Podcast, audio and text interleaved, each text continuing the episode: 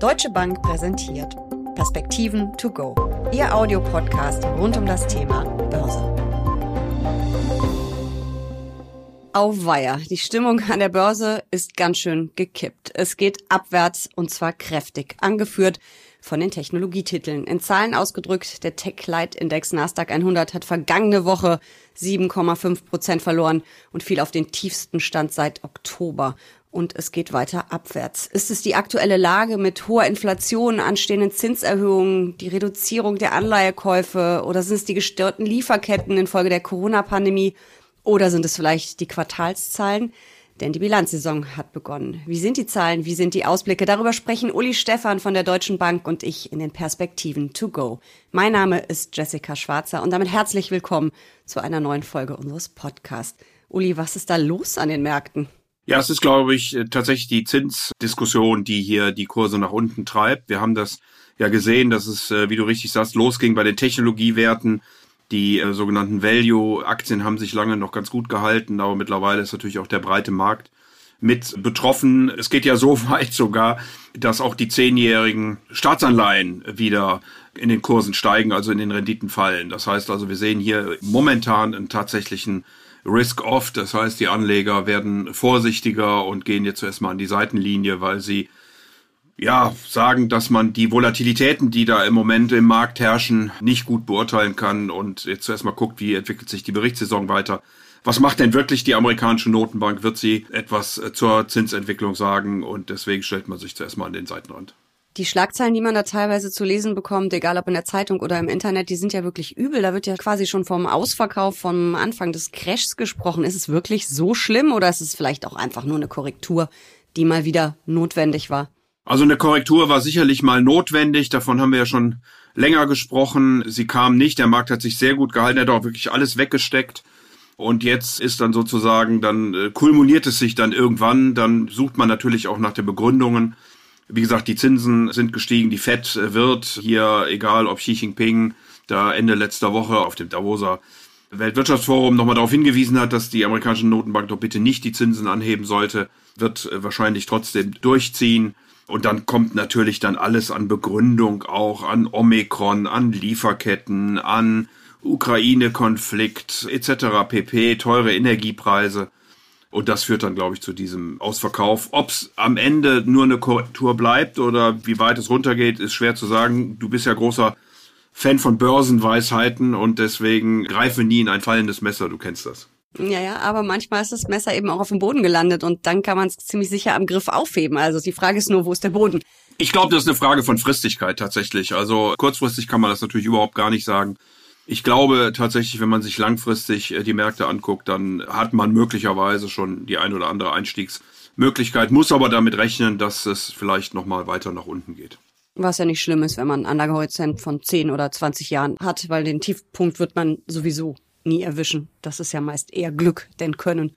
So lang hätte ich es jetzt noch nicht mal angesetzt, 20 Jahre, aber ja, es äh, kann dann eben ein bisschen dauern. Die Berichtssaison ist ja insgesamt ja, die davor waren natürlich alle besser, aber das ist, glaube ich, auch normal. Wenn man sich also die letzten vier Quartale beispielsweise anguckt, dann sind die Umsätze überraschenderweise viereinhalb Prozent über dem gewesen, was erwartet worden war. Im Moment sind es nur noch in Anführungsstrichen 2,7 Prozent. Bei den Gewinnen waren es mal knapp 19 Prozent, sind jetzt 7 Prozent, 6,8 Prozent genau. Also man sieht, es sind immer noch positive Überraschungen. Es sind auch mehr Unternehmen in den USA, die die Erwartungen schlagen, als diejenigen, die sie nicht schlagen. Aber diese ganz hohen Zahlen, die erleben wir nicht mehr wie im letzten Jahr. Aber die hat doch auch keiner erwartet, oder? Also das konnte ja nicht so weitergehen. Oder hat man das wirklich erwartet? Das waren ja gigantische Zahlen, die wir gesehen haben. Nein, das hat, glaube ich, niemand erwartet. Also es ist sogar so, Jessica, dass die Erwartungen für die Unternehmensgewinne um ein Prozent nach oben revidiert wurden jetzt seit Beginn der Berichtssaison. Also da sieht man, dass die Unternehmen gar nicht so schlecht berichten. Die Erwartungen waren auf der Gewinnseite plus 20 Prozent für dieses Jahr. Sie waren allerdings minus 5 Prozent im Vergleich zum dritten Quartal des letzten Jahres. Wir berichten ja im Moment über das vierte Quartal.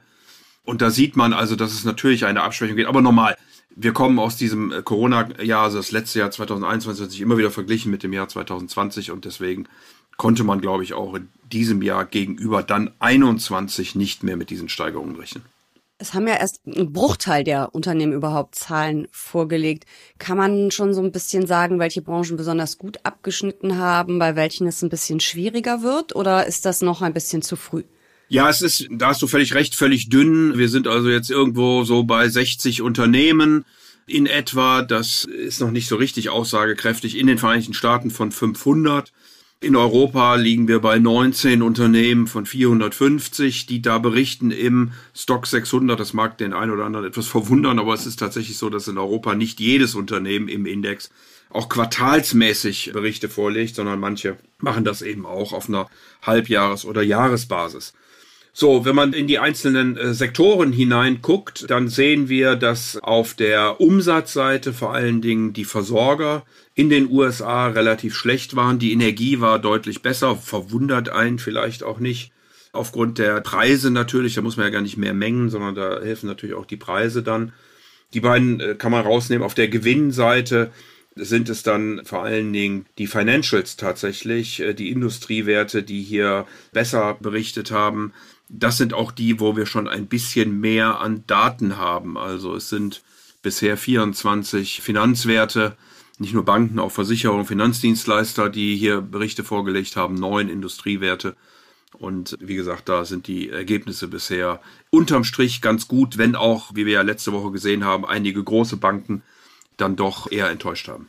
Richtig spannend ist der Blick auf die Technologieaktien. Da haben wir ja einige üble Überraschungen und vor allen Dingen üble Abstürze an den Märkten gesehen. Am Wochenende gab es ja auch wahnsinnige Schlagzeilen, wie viel Geld denn nun die Elon Musks und Jeff Bezos äh, dieser Welt verloren haben in der vergangenen Woche. Das waren ja üble Summen.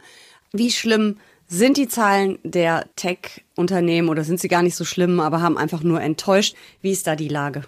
Ja, bisher war es ja noch überschaubar, was da an Technologie kommt. Das geht ja im Grunde jetzt erst richtig los. IBM, Microsoft, Apple, Intel und so weiter und so fort, die dann in dieser Woche alle ihre Berichte vorlegen werden. Letzte Woche war es auch nicht so dramatisch. Es war mehr der Ausblick, der dann etwas mau war. Und ich glaube, das ist überhaupt das Entscheidende jetzt für die Berichtssaison. Das Jahr 2021 ist doch abgehakt. Man guckt jetzt, was erwarten denn die Unternehmen, gerade mit den hohen Erzeugerpreisen, kann man die weitergeben, kann man die nicht weitergeben? Mit Corona und Omikron hat das Einfluss auf das Geschäftsmodell? Also wie interpretieren die Unternehmen die aktuelle Lage, die Aussichten für das Gesamtjahr und wie wollen sie sich darauf einstellen? Denn auch da haben wir eben in der letzten Woche gelernt, dass doch einige Unternehmen eben auf die hohen Kosten hingewiesen haben auch gerade am Arbeitsmarkt ganz nebenbei gesagt und äh, das dann natürlich auf die Gewinne drückt. Mhm. Aber nochmal kurz zurück zu den Tech-Aktien. Also wenn die großen noch gar nicht da waren und wir die großen Schocks noch gar nicht gesehen haben, die wir hoffentlich auch nicht erleben werden. Wir haben ja schon ein bisschen früher eine leichte Rutschpartie bei den Tech-Werten, zumindest bei den äh, mittel- und kleineren erlebt. Das ist ja nicht erst in den vergangenen Tagen losgegangen. Das hat natürlich auch mit der Zinspolitik der Notenbanken zu tun und den erwarteten Zinserhöhungen, richtig? Ja, natürlich. Ich hatte ja vorhin schon gesagt, es ist mit den Techs äh, losgegangen. Die sozusagen Value-Aktien haben sich noch ganz gut gehalten. Mittlerweile sind wir eben in so einem Risk-Off, wo dann mehr oder weniger alles verkauft wird. Und ich hatte ja auch schon gesagt, dass dann eben man in die sicheren Häfen, vermeintlich sicheren Häfen, die Anleihen hineinspringt. Aber woran liegt das? Ist es, weil die so hohe Refinanzierungskosten haben, weil die immer noch äh, stark wachsen, die kleineren vor allen Dingen, und deswegen besonders leiden werden unter den Zinserhöhungen?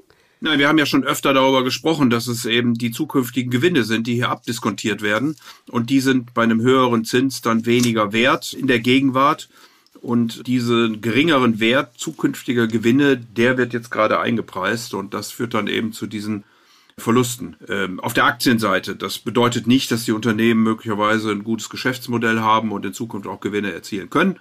Und deswegen hatten wir ja vorhin schon gesagt, kann es sogar sein, dass man an der einen oder anderen Stelle das ein oder andere Schnäppchen vielleicht dann machen kann. Nicht vergessen sollte man aber, dass natürlich gerade die Technologie auch durchaus hoch bewertet gewesen ist und dass wir hier jetzt dann doch ein ja, vielleicht eine gewisse Normalisierung kriegen mit dem Zinsanstieg. Wir haben ja immer gesagt, Kursgewinnverhältnis und so weiter muss man sicherlich auch im Zusammenhang mit den Zinsen sehen und wenn diese eben jetzt steigen, dann äh, relativieren sich eben auch die Bewertungen ein Stück weit.